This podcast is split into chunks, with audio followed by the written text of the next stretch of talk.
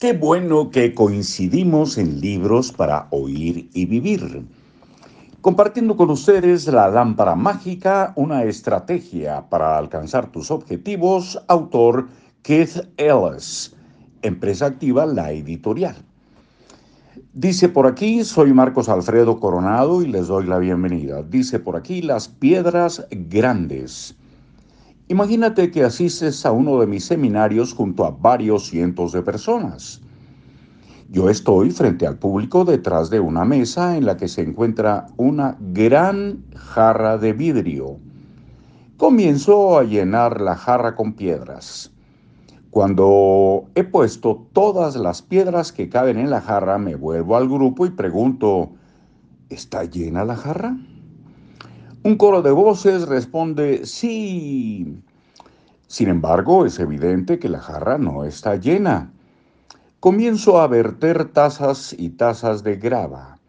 La grava encuentra su camino entre los espacios vacíos entre las grandes piedras. Cuando la jarra ya no puede contener más grava, le pregunto al grupo, ¿está llena la jarra? Esta vez solo unos pocos responden sí. Es evidente que la jarra aún no está llena. Sigo y vacío tazas y tazas de arena que se filtra en todos los recovecos que permiten las rocas y la grava.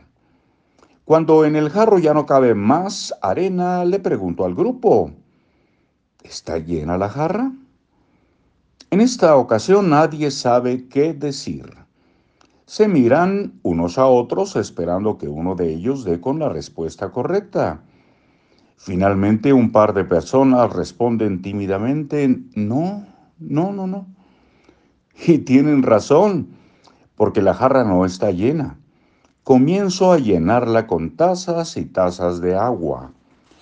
El agua se filtra entre los granos de arena hasta que termina desbordándose.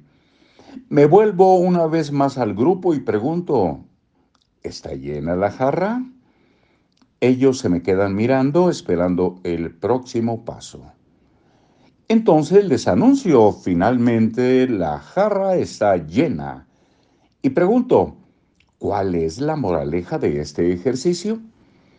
Inmediatamente alguien levanta la mano. La moraleja es que siempre hay espacio para incluir al menos una tarea más en nuestra vida si persistimos en nuestro intento. Es una conclusión bastante razonable, pero no es la que yo busco. El quid de, de la demostración es que no habrá espacio para las piedras grandes a menos que comencemos con ellas. Si colocamos la arena, la grava y el agua antes, no quedará espacio para las piedras. Lo mismo sucede con la programación de tus actividades. Si permites que tus días se llenen de detalles y trivialidades de la vida cotidiana, la arena, la grava y el agua, jamás tendrás tiempo para las tareas que consideras más importantes, las piedras grandes de la categoría. Número 2. Si no programas tus piedras grandes al principio, tu horario se llenará con tareas menos importantes y jamás encontrarás el tiempo para realizar aquello que hará que tu deseo se materialice. Nos escuchamos muy pronto.